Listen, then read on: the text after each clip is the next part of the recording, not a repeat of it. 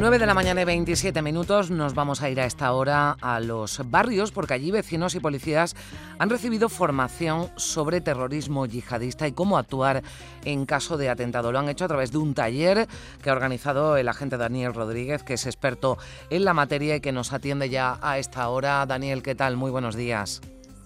Hola, buenos días. Bueno, cuéntenos en primer lugar cómo surge esta idea, organizar este taller para, para policías y para vecinos de la, de la localidad. Bueno, esto es un taller que fue promovido por Protección Civil, en el que ya se hizo extensible lo que es la formación a, vecinos y, ciudadanos que quisieran asistir, además de, miembros de la Fuerza y Cuerpo de Seguridad, y más teniendo en cuenta el, conflicto que hay actualmente generado en la franja de Gaza con el grupo terrorista Hamas e Israel, pues creímos conveniente de, hacer una serie de formación que, eh, paliara eh, cualquier tipo de acontecimiento que pudiera ocurrir.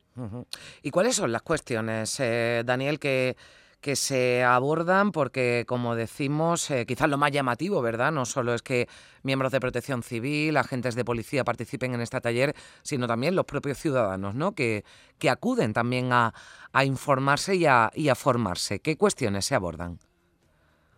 Sí, pues en primer lugar sé lo que se hace, pues el, enseñar el origen de este tipo de terrorismo de corte yihadista, para que ellos entiendan cuáles son sus motivaciones y demás. Y después, pues, pues pasamos a ver también los procesos de radicalización violenta, eh, cómo se van eh, auto adoctrinando, radicalizando y demás, y a la hora de comportarse, pues si se vieran envueltos en un episodio de estas características, pues poner como ejemplo que si van a cualquier zona mm, de concurrencia masiva de personas, eh, ya sea en vía pública o en un establecimiento, porque se paren unos segundos en ver lo que son las vías de evacuación, los, puntos de encuentro, que vean las medidas pasivas de, seguridad como extintores y demás, donde están los aseos, que sobre todo que, que pasten un punto de encuentro, tanto interior como exterior, si es en, en, lo que es en la vía pública, en calles peatonales, porque se fijen si hay medios que que impidan o dificulten el paso de, vehículos, arietes, por, las aceras, eh, que se fijen en, calles que sean cuellos de botella, por donde eh, pudieran salir. Si van con niños, pues lo ideal sería que cada adulto fuera con un niño, mm, que reconozcan también su, lo que es su entorno, nadie mejor que ellos. Eh, se pueden detectar algo que le, que le llame la atención o mm. que le parezca sospechoso, sobre todo también temas de lo que son eh, la radicalización, eh, un cambio repentino de, conducta de cualquier vecino, pues que le llame la atención y, alerte a la fuerza y cuerpo de, seguridad. Mm, si están, eh, se tienen que, hay un enfrentamiento armado en la vía pública, se tienen que parapetar, que lo hagan en un vehículo, en la parte del motor, que es la única del bloque motor, que es la única parte que puede eh, parar un proyectil. Si se pone en lo que son las puertas, eso lo, traspasa como si fuera mantequilla. Si es con un, arma blanca, un cuchillo, pues hay que mantener la distancia de seguridad. En caso de que no se pudiera, pues que utilicen cualquier objeto para en forma de escudo, una silla, una mesa, incluso si no hay nada porque están en vía pública, pues una mochila, una cazadora que se le alían en mm. el, en lo que es el brazo. Eh, también se le hace mucho hincapié en, en, las fake news, que no eh, eh, hagan bulos que alerten, que, aunque mm. crean una alarma social innecesaria. Por ejemplo, la última que hubo de que habíamos pasado al nivel 5 de alerta antiterrorista cuando seguíamos en el nivel 4 con medidas reforzadas si se tienen que esconder en un lugar eh, porque han entrado los terroristas en un centro comercial, por ejemplo, lo que sea, que no se olviden de apagar lo que es eh, el móvil, incluso lo que es la, vibración, que lo tengan en silencio. Mm, también cosas como que eh, a, la Fuerza y Cuerpo de Seguridad sigan sus instrucciones, sobre mm. todo cuando se hacen los perímetros de seguridad, porque hay un artefacto explosivo o similar porque hay un, hay un dicho que se dice que si, si tú ves al explosivo, el explosivo te ve a ti. Es decir, que si el explosivo explosione, pues tú vas a sufrir las consecuencias. Entonces es muy importante que hagan caso de, esos perímetros y demás. Si ellos ven cualquier objeto sospechoso, pues tres normas fundamentales, que no, se toca, no se mueve y, mm. avisar. Y, también pues se le dice que hacer una manifestación eh, posterior, nada más recién ha producido un atentado, pues en señal de protesta, mm, eh, hay que evitarlo porque eh, mm, lo que son las, los, hace crear un dispositivo policial que debería estar volcado en lo mm. que es la investigación. Más o menos, a grosso modo, en lo que se le... Bueno, aspectos muy, muy interesantes, en algunos casos información eh, básica, pero esto ocurre también, bueno, pues eh, por ejemplo con un terremoto, cuando hay inundaciones, no nos cansamos y creo que ese es el objetivo de ofrecer esos consejos, esas recomendaciones, al menos para minimizar ¿no? las consecuencias que pudiera tener algún, algún ataque terrorista. A mí me parecía además también muy interesante, ¿no? va más allá de lo que pueda ocurrir en, en un momento concreto, lo de no eh, atender, no echar cuenta, no difundir, no propagar esos bulos, ¿verdad? Porque en tiempos en los que las eh, redes sociales muchas veces son el único canal de información, sobre todo para la gente más joven, en casos como este, sobre todo por la gravedad de la información, lo conveniente, ¿verdad, Daniel? Sería eh, bueno, pues acudir a medios eh, oficiales, a medios fiables, ¿no? Cuando se produzca algún tipo de información relacionada con un posible ataque, con la presencia de algún eh, lobo solitario, alguna persona no radicalizada o que pudiera cometer un atentado. Claro, eso es fundamental porque hoy en día cualquier noticia se corre como la pólvora y el hecho de que, de que no esté contrastada con medios oficiales y, demás, pues hace que empiecen con el boca a boca, con a través de las redes sociales, a través de, de mensajes de texto, de WhatsApp y demás, pues a crear una alarma social innecesaria y que dificulta mm. enormemente pues el, desarrollo de las labores policiales propiamente dichas. Es que además eh, todo ha cambiado mucho, lo hablábamos antes con los expertos que también han pasado por aquí por el programa.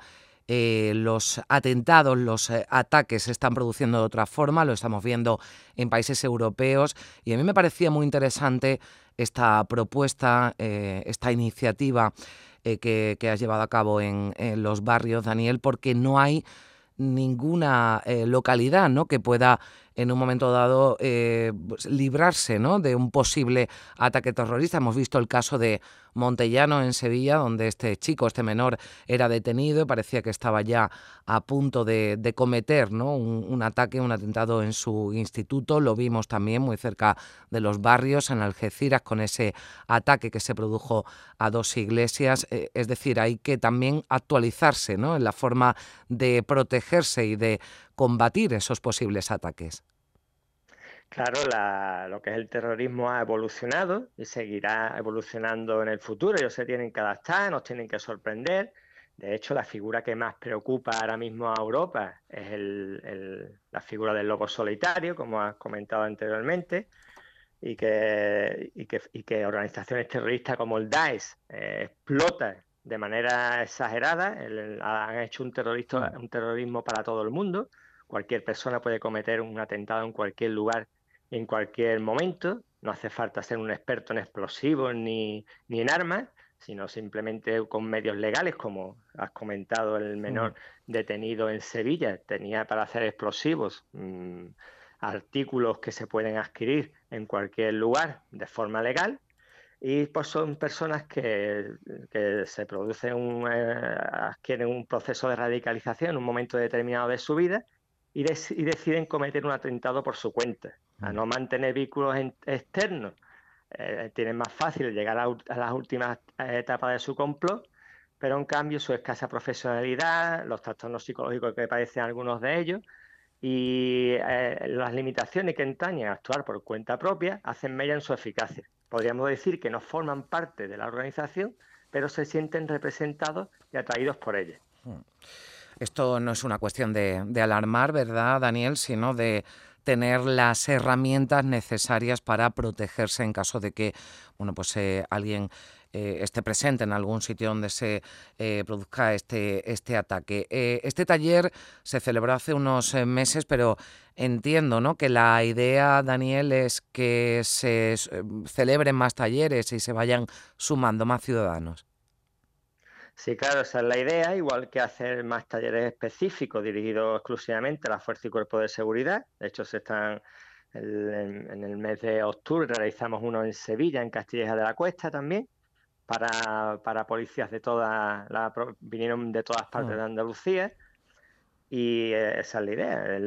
hay que tener en cuenta que la seguridad absoluta no existe, siempre hay un riesgo residual que debe de ser asumido y como bien dice, pues no significa que que coarte nuestra manera de vivir, que vivamos con miedo, sino que, asumamos que eh, yo si cruzo una carretera puedo sufrir un atropello y el saber que antes de cruzar tengo que mirar a un lado y hacia otro y, asegurarme de que el vehículo pare para que no sufra un atropello no significa que cruce con miedo, sino que hmm. cruzo con unas herramientas para que eso no, no me pase. Bueno, esto no sé si has dicho que se celebró en, también en Castilla de la Cuesta en Sevilla. Eh, ¿Tienes intención, Daniel, de llevarlo a otras localidades al margen de, lo, de los barrios? Porque, bueno, te has ido formando, ¿verdad? Eres agente de la policía local, pero te has ido formando a lo largo de los años precisamente en la, en la materia.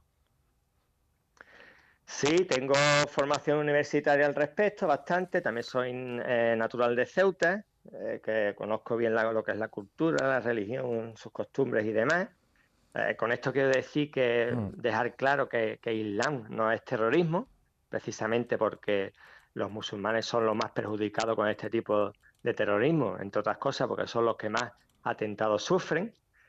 Y, nada, sí, para el mes de marzo tengo también otra, otro curso que lo doy a través de la Asociación Unificada de Guardias Civiles, y en el que abordaremos, abordaremos pues exactamente lo mismo, veremos eh, lo que es su, religión, sus costumbres y demás, pasaremos lo que es los procesos de radicalización violenta, conoceremos mm. a lo que es el, terrorista, veremos cómo operan, nos conoceremos a nosotros mismos, las formas de, evacuar, de perimetrar y demás, y haremos un análisis de los principales atentados que se han cometido en Europa. Bueno, pues estaremos eh, atentos. Muchas eh, gracias por tu trabajo, Daniel Rodríguez, y también por atendernos aquí en Días de Andalucía en Canal Sur Radio. Que tengas un buen sábado, gracias. Adiós. Gracias igualmente. Adiós.